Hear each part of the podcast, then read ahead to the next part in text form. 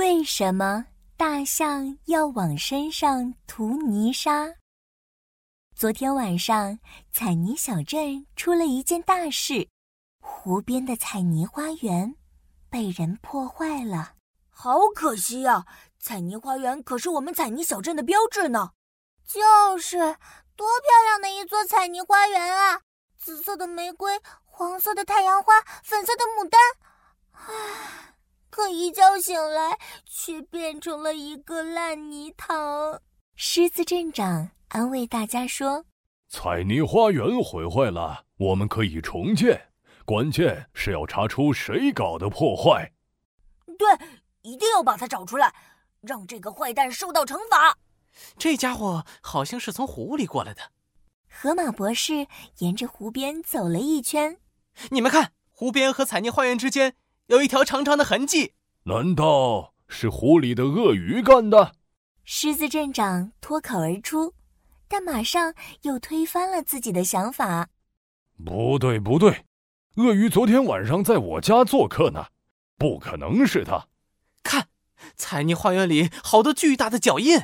河马博士又有了新的发现。这些脚印像一个个大圆饼。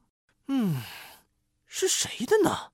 忽然，不远处传来一阵喧闹声。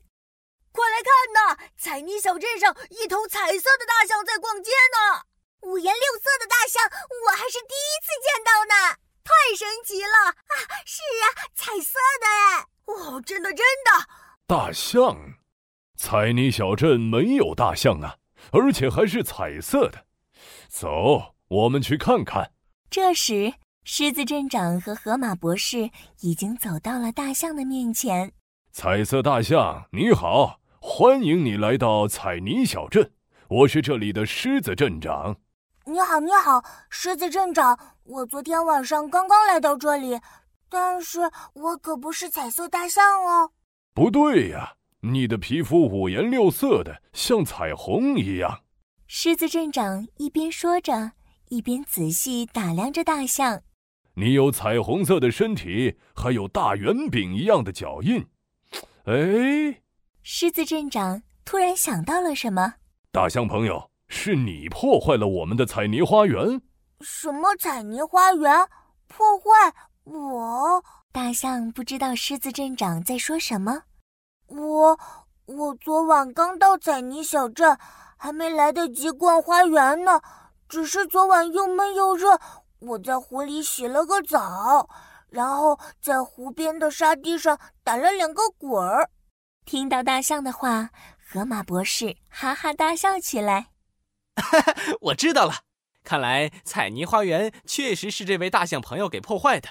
不过，我敢断定，他一定不是故意的。不是故意的？呃，那是为什么呢？因为大象和我们河马一样，喜欢往身上涂泥沙。大家可能不知道，大象的皮肤虽然很厚，但是褶皱之间的皮肤却又薄又嫩。很多吸血的蚊虫会钻进去，拼命叮咬，弄得大象又疼又痒。对对对，就是河马说的这样。大象非常同意河马博士的说法。河马博士继续解释说：“于是，聪明的大象就想通过往身上涂泥沙的办法，堵住皮肤娇嫩的部分，这样就可以防止蚊虫蛰咬了。”他昨晚一定是把彩泥花园的彩泥当成普通的泥沙了。哈哈，河马博士说的太对了。